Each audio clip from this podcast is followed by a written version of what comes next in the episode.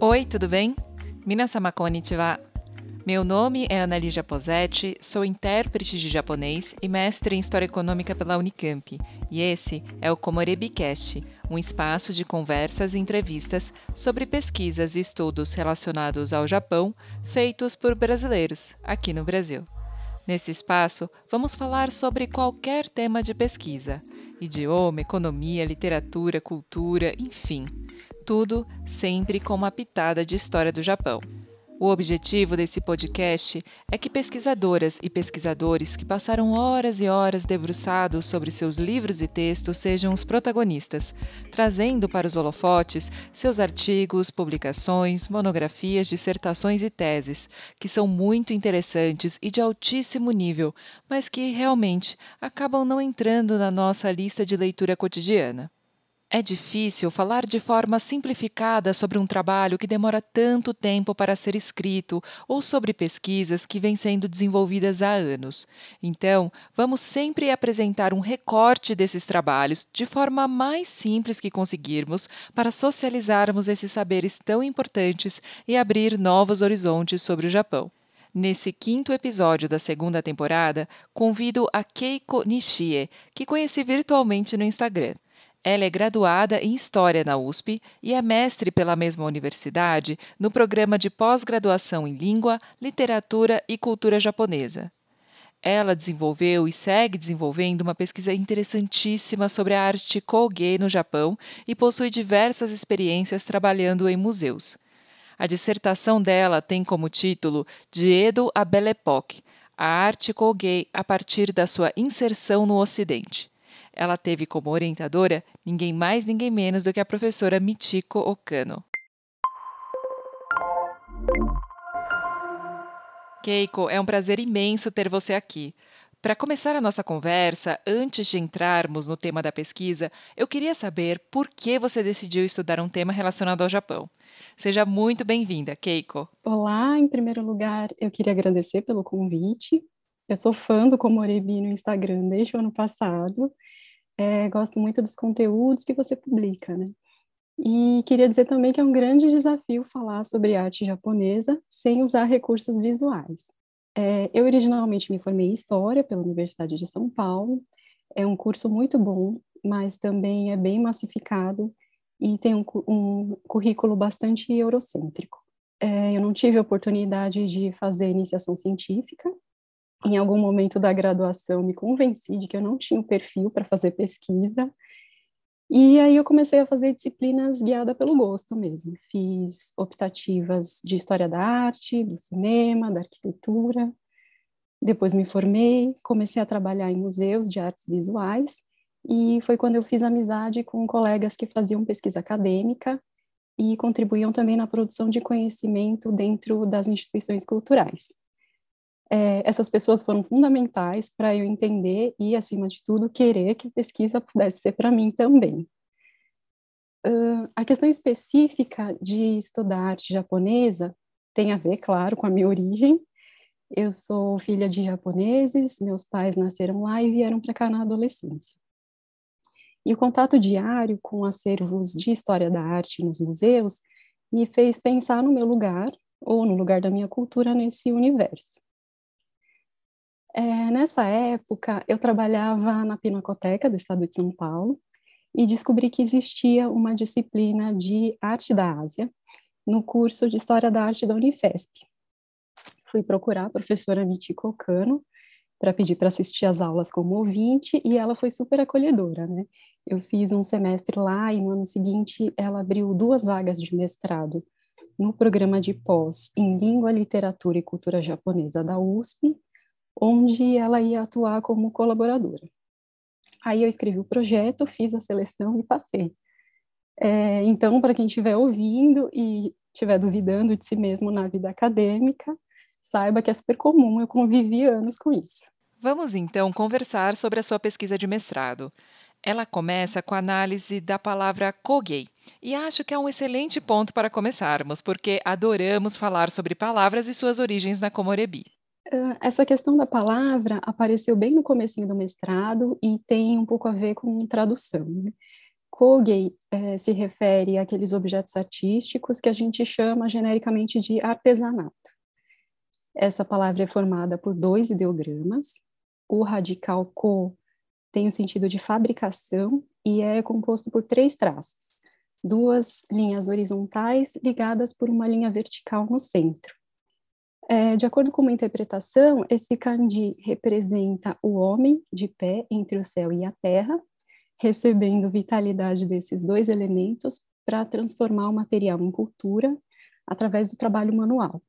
Ou seja, é, a cultura seria o produto da aproximação do mundano ao divino pela intervenção humana.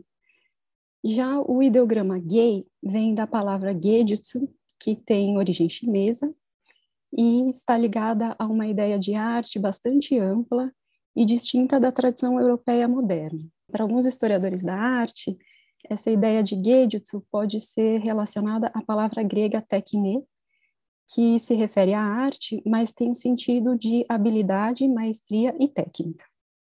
No Brasil, eu sempre achei a tradução artesanato um pouco problemática, porque aqui não se valoriza muito esse tipo de arte, enquanto no Japão ela é muito valorizada, sendo um dos principais símbolos da arte japonesa. Essa hierarquização entre arte e artesanato no Brasil está ligada, entre outras coisas, à tradição europeia, principalmente a partir do Renascimento, quando a pintura e a escultura foram elevadas a uma categoria superior devido ao seu potencial de conter mensagens morais, eh, sejam religiosas, políticas ou ideológicas, enquanto os objetos artísticos que tinham uma função prática foram rebaixados. Mas no Brasil, o desprestígio do artesanato tem a ver também com a nossa condição colonial já que não havia interesse em desenvolver qualquer atividade que não fosse exploração agrícola, e os objetos manufaturados usados aqui eram produzidos e tributados pela metrópole, desde tecidos para embalar a produção açucareira até objetos utilizados pela elite. E dessa forma não houve uma cultura artesanal forte aqui no Brasil como existia, por exemplo, em Portugal, que foi o nosso colonizador. Então, para entender a importância de Kogi para os japoneses, eu fui na linha da história social da arte no Japão, anterior aos contatos mais intensos com a Europa a partir da segunda metade do século XIX. Ou seja, eu procurava um Japão ainda não contaminado pela ideia de arte pós-renascentista e pela separação entre arte e artesanato, que são desenvolvimentos exclusivamente europeus e não universais eu decidi então investigar a sociedade da Era Edo, que vai de 1603 a 1868, e descobri um mundo bem peculiar. É, meu foco acabou sendo a classe guerreira e a classe dos citadinos, que eram artesãos e comerciantes que formavam uma elite urbana. Até por uma questão temática, né, já que a circulação da arte Kogei se dava principalmente entre esses sujeitos. A classe guerreira ou dos samurais foi especialmente surpreendente para mim, porque eu nunca me imaginei pesquisando história militar nem nada disso. E realmente a Era Edo é um período bem inusitado, porque apesar de corresponder a um momento de hegemonia dos samurais, ele é caracterizado pela paz, é, ou ausência de guerras, é, depois de um período muito beligerante que foi a Era Sengoku. Agora vamos falar um pouco sobre história. Antes de explicar alguns aspectos que marcaram a história do período Edo, que estão conectados com esse episódio, deixe-me falar um pouco sobre as eras que serão mencionadas ao longo do episódio. De forma bem resumida, porque, como sempre falo, aqui é apenas um recorte de pesquisas mais aprofundadas, mas já vai dar para ter uma ideia geral de alguns acontecimentos. O período Kamakura durou de 1192 a 1333. Nessa época, aconteceu a instalação do primeiro shogunato, que é um governo militar. O primeiro shogun foi Minamoto Yoritomo. Ele ascendeu ao poder depois de derrotar a família Taira durante a Batalha Danoura. O seu governo foi reconhecido pelo imperador, que o nomeou shogun, inclusive porque era apenas o imperador que poderia dar esse tipo de título às pessoas comuns. O shogunato era um título baseado no poderio bélico e não em uma origem divina, como era o caso da aristocracia imperial. Ou seja, era um poder paralelo que surgiu justamente porque os imperadores tinham perdido a capacidade militar desde o século XI. Nesse contexto, o poder de fato passaria das mãos da nobreza para as mãos dos guerreiros. O imperador continuava como figura divina acima de todos, mas o controle político passou para a figura do shogun.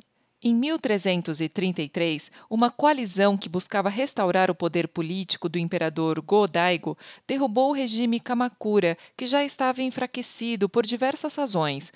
Por exemplo, por conta dos esforços de guerra organizados para barrar as tentativas de invasão mongol no Japão.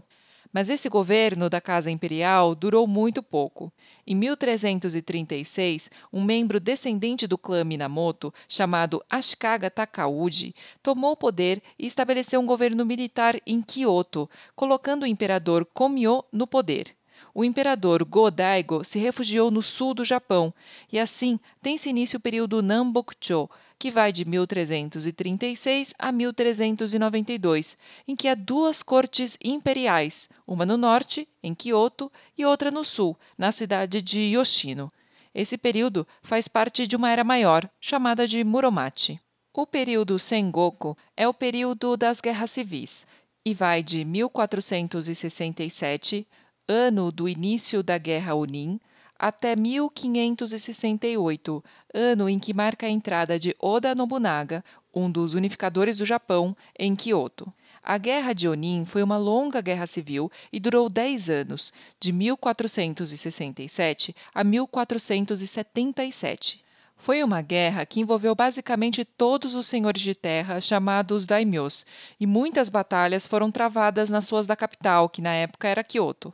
Essas batalhas tinham como objetivo a definição do sucessor do shogun Ashikaga Yoshimasa. Não houve vitoriosos, porque os conflitos cessaram diante da exaustão dos exércitos. No desfecho, cada senhor de terra se retirou para seus territórios com o intuito de se reorganizar e consolidar suas forças em seus domínios. Consequentemente, o poder se fragmentou e o governo central, chamado de Bakufu, enfraqueceu. Após esse conflito, os anos subsequentes foram bastante conturbados e cheios de batalhas.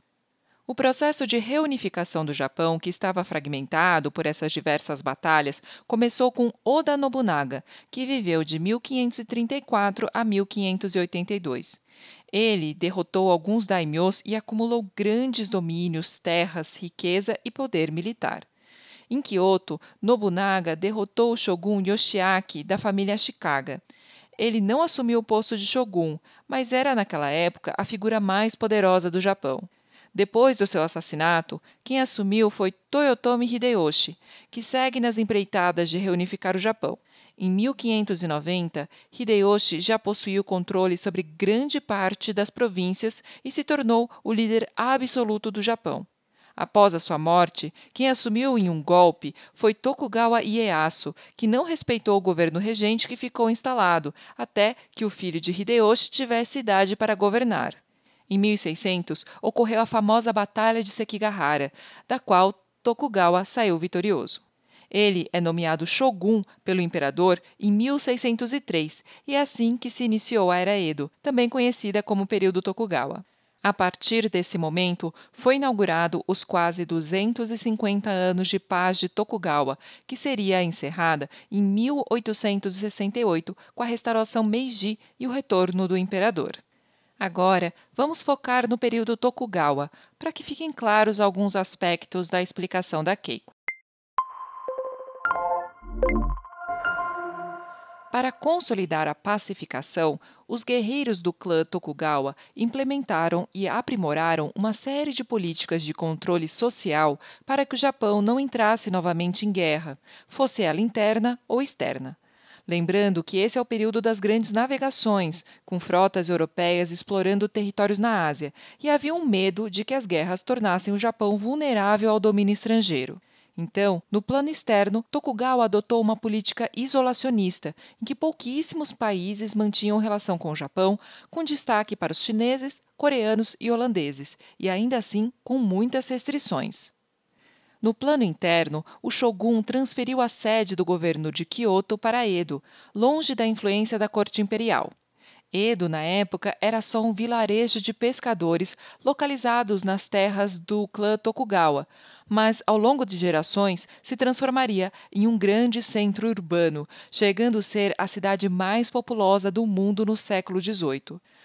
Os registros indicam que um milhão de pessoas moravam em Edo por volta do ano de 1700. Para vocês terem uma noção dessa dimensão, Londres e Paris tinham uma população aproximada de 350 mil habitantes na mesma época. E hoje, Edo corresponde à cidade de Tóquio. Uma informação importante sobre o período Edo que vale destacar nesse episódio é a sociedade dividida em classes, dentro de uma noção de hierarquia extremamente rígida e com uma inflexível divisão de tarefas. Essa noção foi criada por Toyotomi Hideyoshi. Tokugawa Ieyasu apenas deu continuidade a esse sistema. Deixe-me explicar brevemente como essa divisão era feita. No topo estava a classe samurai, o shogun, acima de todos, seguido pelos senhores de terra, chamados de daimyo, e os seus vassalos samurais. Eles monopolizavam o uso da força e ocupavam a máquina governamental. Somente essa classe tinha o direito de portar armas e possuíam diversos outros privilégios. Essa classe, que representava apenas 6% da população, vivia de estipêndios pagos em arroz pelo senhor ao qual servia ocupavam cargos burocráticos e administrativos e também posições como professor, policial, entre outras. Nas suas regras de conduta, deveriam manter-se afastados das outras classes e viver de forma frugal, sem exageros. Mas nem sempre todas essas regras eram seguidas. Abaixo dessa classe estavam os camponeses, que, em troca do direito de uso e cultivo de um determinado lote, pagavam impostos ao senhor de terras do domínio onde moravam. O pagamento dos impostos era feito em arroz e o valor variava de acordo com a produtividade da terra que cultivava.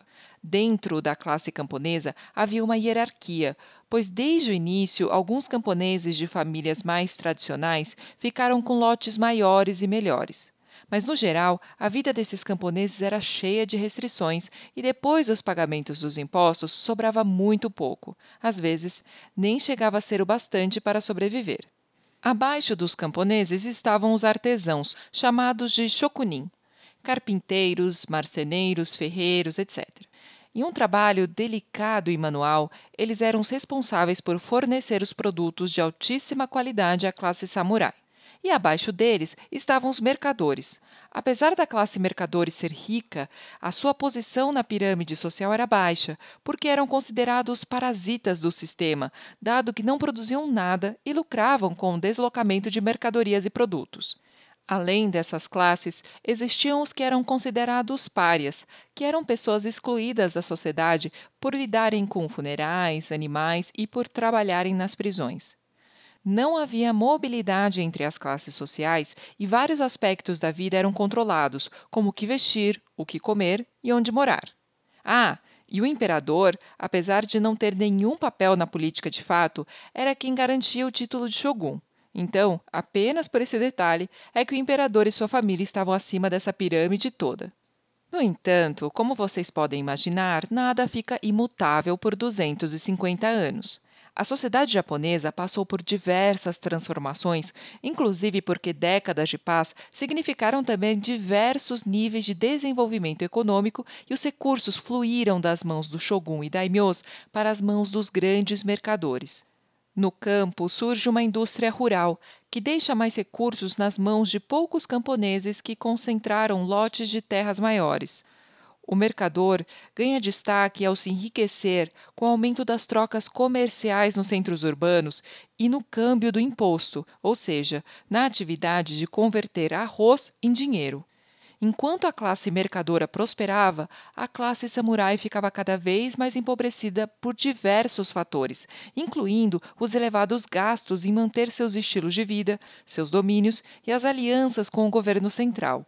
Muitos samurais se endividaram com os mercadores, e apesar de ser proibido, filhas de samurais se casavam com filhos de mercadores para aliviar a situação financeira de muitas famílias. Um outro aspecto que vale mencionar é que a paz dá oportunidade de expressões artísticas e culturais florescerem. Quando não existe uma preocupação com o um ataque inimigo, as pessoas buscam distração e conforto na medida do possível. E uma grande diferença do caso europeu é que a elite, ou seja, a classe samurai, não tinha o monopólio da cultura. Por isso, uma cultura popular também ganhou espaço nessa época. Várias expressões artísticas se difundiram nessa época. Por exemplo, em termos de literatura, temos o Basho, o precursor da poesia haiku, que já havia começado antes do período Tokugawa, mas é no período de paz que se difunde. O teatro kabuki, com todo o drama e extravagância de seus atores, que buscavam o máximo de expressão com o mínimo de recursos, e o teatro bunraku, de marionetes, eram importantes fontes de entretenimento para a população das cidades. As famosas pinturas ukiyo-e são desse período também. Inclusive, apesar de muitas pessoas acharem que aquelas imagens masculinas com os rostos pintados são samurais, mas na verdade são atores do teatro kabuki. Hokusai e Hiroshige são grandes nomes dessa técnica de pinturas em estilogravura. A cerimônia do chá avança para as diversas camadas sociais nessa época também. No caso da classe guerreira, ela desenvolveu um desejo por um outro tipo de legitimidade, não mais ligado à força, mas à civilidade e à cultura. A capacidade de defender os territórios e o Japão em geral foi dando lugar às habilidades administrativas e diplomáticas, mas sem perder de vista a origem militar, e isso pode ser observado no desenvolvimento das artes. E agora a Keiko vai falar com mais detalhes sobre essas expressões artísticas dessa classe específica, a classe samurai. Keiko, então poderia falar um pouco mais sobre a arte dentro da classe guerreira? Durante Araedo, a classe guerreira desenvolveu um desejo por outro tipo de legitimidade, não mais ligado à força, mas à civilidade e à cultura.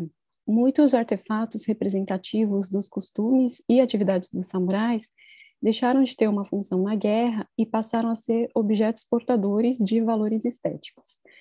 É, eu destaco as armaduras e as espadas, que passaram a ser utilizadas não mais em campos de batalha, mas em eventos diplomáticos, competições esportivas e cerimoniais em geral. A indumentária guerreira se tornou mais ornamentada, trabalhada artisticamente, recorrendo a referenciais históricos, especialmente do período Kamakura, considerada a era de ouro da cultura guerreira. É especialmente interessante observar a evolução das armaduras, que acompanhava a organização tática das batalhas. No período Kamakura, entre os séculos 12 e 14, os guerreiros lutavam montados a cavalo e praticavam o tiro com arco. As armaduras precisavam ser mais resistentes às flechas e eram compostas por escamas de ferro minuciosamente entrelaçadas por cordões de seda, formando uma malha pesada. O que não era um problema porque era o cavalo que carregava esse peso. Já na era Sengoku, que foi um período de guerras generalizadas entre os séculos XV e XVI, os exércitos contavam com um número muito maior de soldados de baixa hierarquia e que se movimentavam a pé. As armaduras precisavam ser mais leves e eram produzidas de forma simplificada, sem tantos ornamentos. Em comparação com esse tipo de batalha corpo a corpo, aquela silhueta dos arqueiros montados a cavalo do período Kamakura era muito mais elegante e se tornou a principal referência de bom gosto durante a Era Edo. A diferença dessas armaduras produzidas no contexto de paz era a adoção de materiais mais leves. As escamas de ferro foram substituídas por lâminas de laca, por exemplo, e a proteção já não precisava ser tão efetiva, pois elas não seriam vestidas em batalhas, mas em eventos formais. Nesse período de paz, as espadas também continuaram a ser produzidas e eram bastante ornamentadas. Cada espada é composta por várias partes, lâmina, flange, cabo, estojo, cordões, produzidos por diferentes artífices podendo ser montadas, desmontadas e remontadas em diversas combinações, de acordo com as estações do ano, as cerimônias, a hierarquia do seu dono e outros critérios. Né?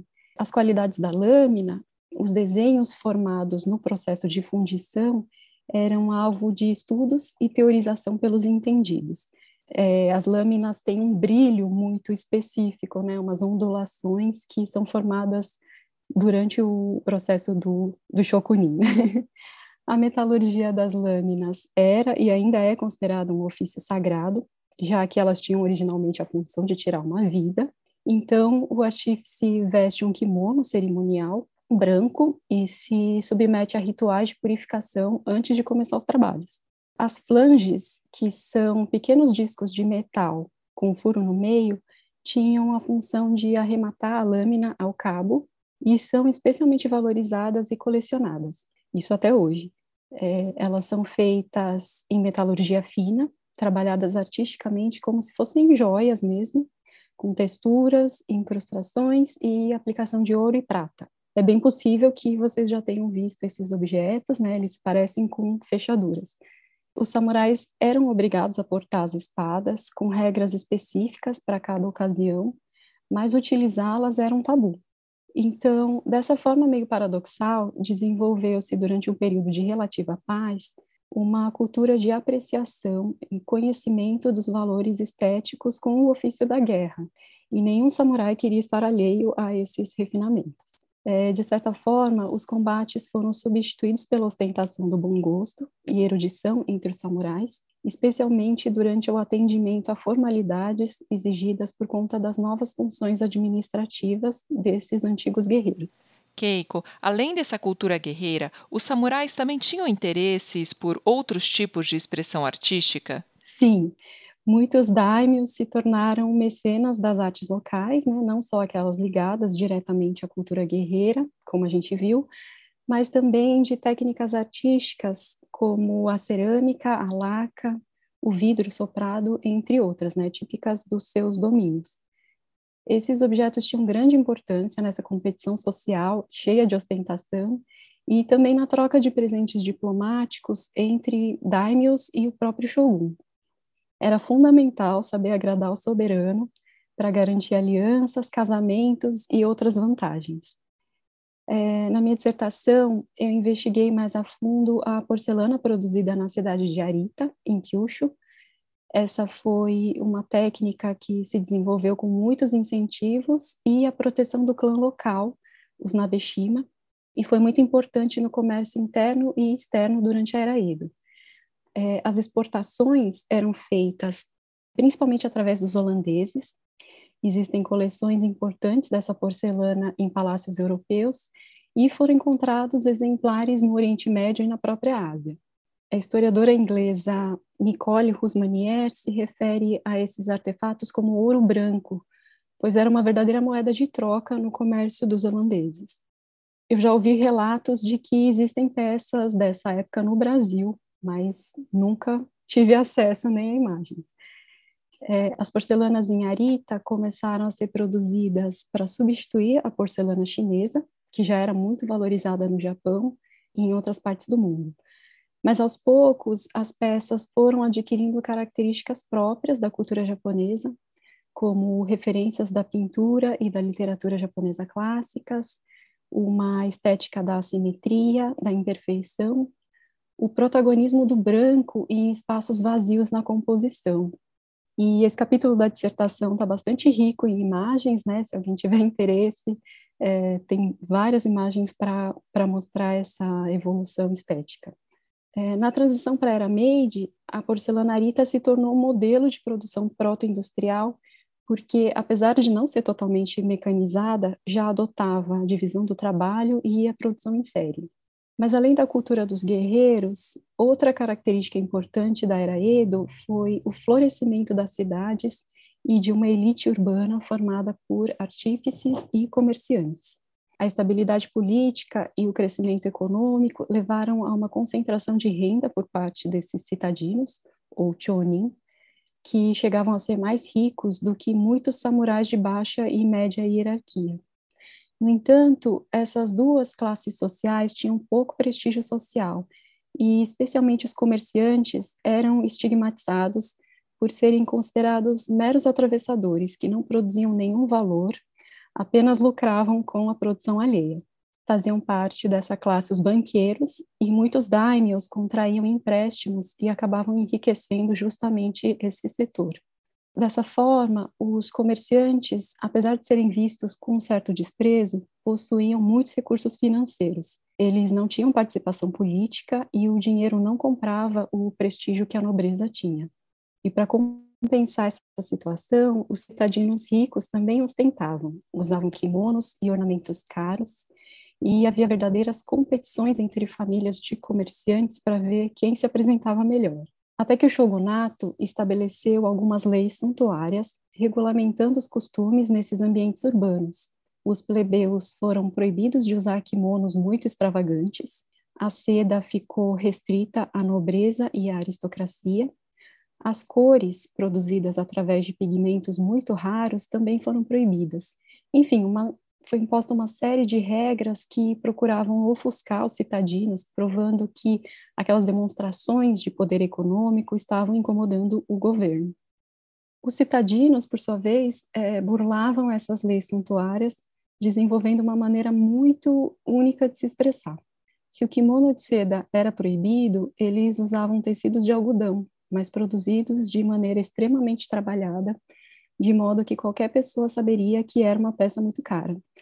Ou seja, o material era inferior, mas a mão de obra empregada era altamente sofisticada. Outro exemplo interessante dessas demonstrações disfarçadas de luxo era a utilização de tecidos extravagantes no forro dos kimonos principais ou nas camadas mais internas, nos kimonos utilizados por baixo. Essa necessidade de se mostrar, mas de maneira discreta, lançava desafios para os artesãos que contribuíram para o aprimoramento técnico e desenvolvimento estético da era Edo. Essa criatividade para burlar as regras e exibir um poder aquisitivo de forma dissimulada e a capacidade de fazer com que essas combinações funcionassem e fossem agradáveis visualmente era considerada muito chique, um chique urbano e moderno. E essa lógica se estendia para além do vestuário para outros elementos artísticos, tais como a decoração e os artefatos utilizados nas atividades cotidianas. Uma característica bastante festejada nos objetos Kogei é aquele preciosismo em cada detalhe, inclusive nas partes não, não visíveis ao primeiro olhar, né? o avesso, o verso. Então, por exemplo, o interior de uma caixa de laca para materiais caligráficos às vezes é mais ornamentado do que o exterior. Para concluir essa parte, eu acredito que essa ideia de que a arte japonesa é algo muito presente na vida cotidiana está relacionada a essa função social da arte no período Edo, ou seja, uma arte entranhada numa relação de convivência e conflito nessa sociedade bastante única. Muito bacana, Keiko, estou adorando as suas explicações. E como que essa arte Kougei chega no Ocidente? Voltando então à questão da palavra Kogei, é, eu inicialmente acreditava que o termo fosse tão antigo quanto os objetos que ele nomeia, que ele se referia às diversas técnicas artísticas mais tradicionais do Japão. E essa investigação da função social da arte durante a Era Edo poderia reforçar essa ideia. Né? Mas logo no início da pesquisa, eu fui surpreendida ao saber que a palavra Kogei havia sido criada somente na Era Meiji, em um contexto muito especial, na primeira metade do século XIX, o governo Tokugawa sofria algumas dificuldades internas e que foram somadas às, pressões externas por volta de 1850, quando frotas marítimas estrangeiras começaram a exigir a abertura dos portos japoneses. O shogun foi eventualmente obrigado a ceder e a assinar diversos tratados com as potências colonialistas, que não tinham interesse em explorar o Japão, mas o viam como um posto estratégico para alcançar outros territórios asiáticos. As negociações foram muito desfavoráveis para os japoneses e isso enfraqueceu de vez o shogunato. O regime não sobreviveu à sua última crise de sucessão após a morte do shogun Tokugawa Iemuchi. Então, em 1868, uma coalizão de nobres conseguiu restaurar a aristocracia na figura do jovem imperador Mutsuhito Muitos desses nobres haviam viajado para a Europa nos anos finais da Era Edo e tiveram contato com o ideário político e econômico da época. É, então, o iluminismo, o despotismo esclarecido, o colonialismo. E dessa forma, a Era Meiji, que significa literalmente governo iluminado, foi um período de profundas transformações que, que visavam modernizar o Japão e transformá-lo em um Estado-nação competitivo. A partir do lema Wakon Yosai, que significava espírito japonês, conhecimento ocidental, todo o sistema de educação foi reformulado, com a criação de universidades e a contratação de professores estrangeiros. É, novos vocábulos foram criados ou reelaborados para nomear e organizar os conhecimentos, tais como bungaku, como tradução da palavra literatura, tetsugaku, filosofia, shukyo, religião. No caso das artes, foi criado o termo bijutsu para se referir aos objetos mais sofisticados e, eventualmente, esse termo ficou restrito às belas artes, ou seja, a pintura e a escultura. A palavra kogei também foi criada nesse contexto mas, para minha surpresa, ela foi utilizada inicialmente como a tradução para a palavra inglesa industry, em documentos do Ministério do Interior, que tratava principalmente dos negócios, e não de arte ou de educação e cultura. A produção denominada Kogi, nesse contexto, se referia aos objetos que seriam enviados para o mercado estrangeiro, principalmente nas exposições internacionais que eram eventos muito importantes no Ocidente entre o final do século XIX e início do XX. Para os japoneses, essa foi uma vitrine fundamental para apresentar o país como uma nação moderna e civilizada, mesmo que a produção ainda não fosse efetivamente industrial. É, essa descoberta da origem da palavra koge como tradução para indústria foi realmente um choque para mim, eu pensava que a investigação giraria principalmente em torno do debate entre arte e artesanato, das diferenças com a ideia europeia pós-renascentista de arte, e de repente me vi com essa questão da indústria. Mas essa informação acabou sendo muito importante porque me fez elaborar uma estratégia de pesquisa que era tentar entender como esse termo foi ressignificado e se tornou sinônimo de artesania, que me parece o oposto de indústria é, a minha hipótese era que os japoneses somente se deram conta da importância da sua tradição artesanal ao ver que isso começava a ser valorizado, principalmente pelas vanguardas do japonismo e do movimento das artes e ofícios. Na Europa, a introdução da arte japonesa foi uma contribuição importante num ambiente artístico muito estagnado da segunda metade do século XIX, baseado nas academias e salões de belas artes. Desde o Renascimento, havia aquela separação entre a esfera da arte, especialmente artes visuais voltadas à fruição estética pura, e a esfera da vida, do cotidiano, da qual faziam parte os objetos que tinham uma função prática. Além disso, a recente produção industrial europeia era muito insatisfatória do ponto de vista estético, gerando desde iniciativas governamentais para o desenvolvimento do design até debates mais radicais que propunham o retorno aos ofícios artesanais. Nesse sentido, a referência japonesa foi bastante transformadora, e isso pode ser visto em diversos movimentos artísticos da virada do século XIX para o XX. Assim, é, a segunda parte da minha pesquisa é dedicada a dois episódios do japonismo que eu considero fundamentais para essa transformação e não só contribuíram para a história da arte ocidental, mas também para os japoneses, eu costumo usar a metáfora do espelho para dizer que os japoneses enxergaram melhor o valor da sua arte quando a viram refletida no olhar dos estrangeiros. Em outras palavras, foi o contato com o debate ocidental sobre arte e artesanato, indústria e artesania, que fez com que os japoneses valorizassem as suas artes tradicionais, contribuindo para que o termo kogi fosse reelaborado, deixando de ser sinônimo de indústria. Aqui no Comoribicast, eu optei por deixar essa segunda parte de fora do recorte para priorizar a arte na era Edo, no Japão pré-moderno. Esse tema do Japão refletido no olhar estrangeiro está na minha dissertação e é bem interessante para quem quiser conhecer um pouco mais sobre o japonismo, alguns movimentos artísticos do romantismo e das vanguardas do final do século XIX. Nossa, Keiko, que delícia ouvir você falando sobre sua pesquisa. E para quem está nos ouvindo, já deu para perceber que a pesquisa dela é profunda e ainda só chegamos no primeiro capítulo. Vale muito a pena vocês checarem a dissertação dela, porque tem muitas imagens que podem ajudar a entender melhor alguns aspectos que ela mencionou no episódio. E agora, a nossa clássica última pergunta. qual a importância de estudar o Japão aqui no Brasil?